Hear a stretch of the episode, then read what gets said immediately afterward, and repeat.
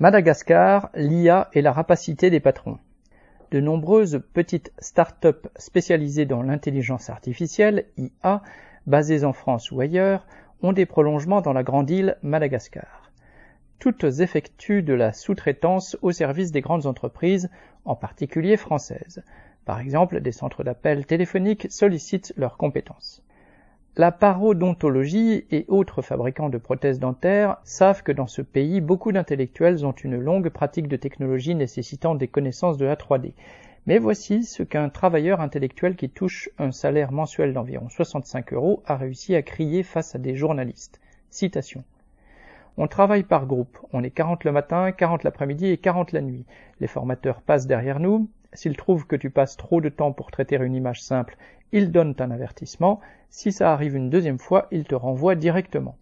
Quand on n'a pas terminé, par exemple, les 200 tâches qu'on devait faire dans la journée, on doit continuer. Et cela n'est pas compté comme des heures supplémentaires. Fin de citation. Toucher des salaires de misère pour des journées et des nuits de travail interminables est le lot de l'immense majorité des travailleurs à Madagascar.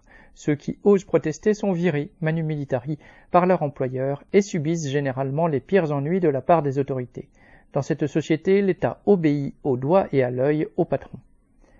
Quelques techniciens hautement qualifiés ou des ingénieurs réussissent, au prix d'efforts de leur famille ou de leurs proches, à se soustraire à leurs conditions difficiles. L'île Maurice voisine, par exemple, est demandeuse de main-d'œuvre très qualifiée. Après un parcours d'obstacles très compliqué, quelques personnes réussissent à y débarquer, laissant femmes et enfants à Madagascar. Avec de la chance, ils peuvent espérer y toucher entre 200 et 300 euros par mois. Les autorités font mine de déplorer la entre guillemets fuite des cerveaux ou de mettre cela sur le dos de l'IA. En réalité, avec le patronat et les grandes firmes multinationales, elles sont totalement responsables de la situation catastrophique dans laquelle survivent les classes laborieuses malgaches. Extrait du pouvoir aux travailleurs, organe de l'Union africaine des travailleurs communistes internationalistes, UATCI, UCI.